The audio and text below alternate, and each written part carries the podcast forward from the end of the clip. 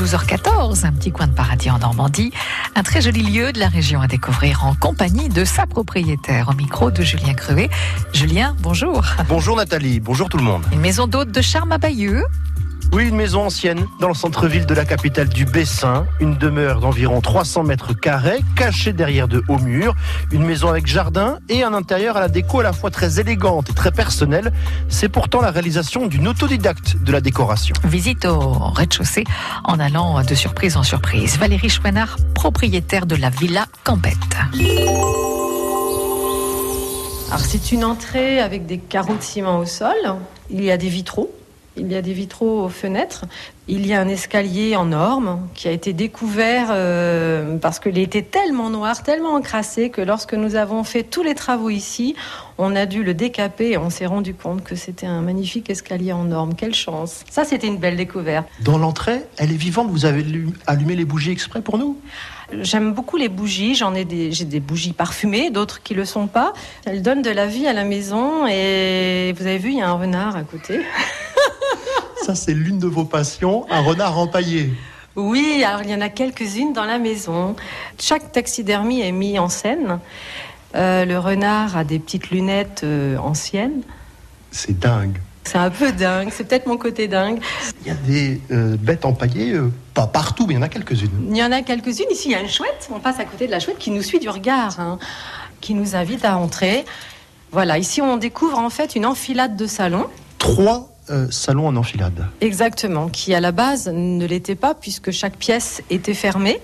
Et nous avons choisi délibérément de, faire tomber les murs pour euh, avoir une perspective, pouvoir justement aller et venir de salon en salon.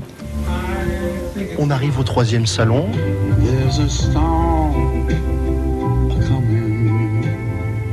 Les fauteuils, il n'y en a pas deux pareils. Non, puisque comme ce sont des fauteuils que j'ai achetés dans des brocantes, ils sont un peu différents et c'est assez éclectique. On est sous la verrière et un puits de lumière. Il y a un énorme puits de lumière dans cette verrière. Cette verrière est en fait une salle qui est pour les hôtes, pour le petit déjeuner. Ils y passent beaucoup de temps. Cette pièce-ci, c'est une création puisqu'à l'époque, nous avions un ancien jardin d'hiver qui était vraiment en très très très mauvais état et que nous avons dû nous résoudre à l'enlever. Par chance, les, architectes des bâtiments de France nous ont accordé euh, l'autorisation de pouvoir construire une verrière en acier. Et pour nous, c'est un peu la cerise sur le gâteau, je dois dire. Un jardin clos de mur, en plein centre de Bayeux. Oui, c'est un, c'est un privilège. Oui, ça a été dur. C'est une rénovation qui a duré deux ans, où nous avons rencontré euh, beaucoup, beaucoup, beaucoup de mauvaises surprises. Donc aujourd'hui, c'est vrai que le fait d'avoir ouvert cette maison d'hôtes et d'avoir euh, les commentaires de nos hôtes, c'est une belle récompense. Aujourd'hui, une nouvelle page se tourne. Hein. C'est sûr, le rez-de-chaussée de la villa Gambette est totalement ouvert aux hôtes, Julien. Oui, ils peuvent déambuler comme bon leur semble à travers les trois salons en enfilade situés en prolongement de la cuisine ouverte. Naturellement, ils ont accès à la verrière et bien sûr, ils peuvent se reposer dans ce jardin extraordinaire organisé en trois terrasses et meublé d'objets divers chinés eux aussi par la propriétaire. Photos et infos à retrouver sur francebleu.fr, rubrique un petit coin de paradis en Normandie. Demain, on monte à l'étage, celui des chambres. France Bleu.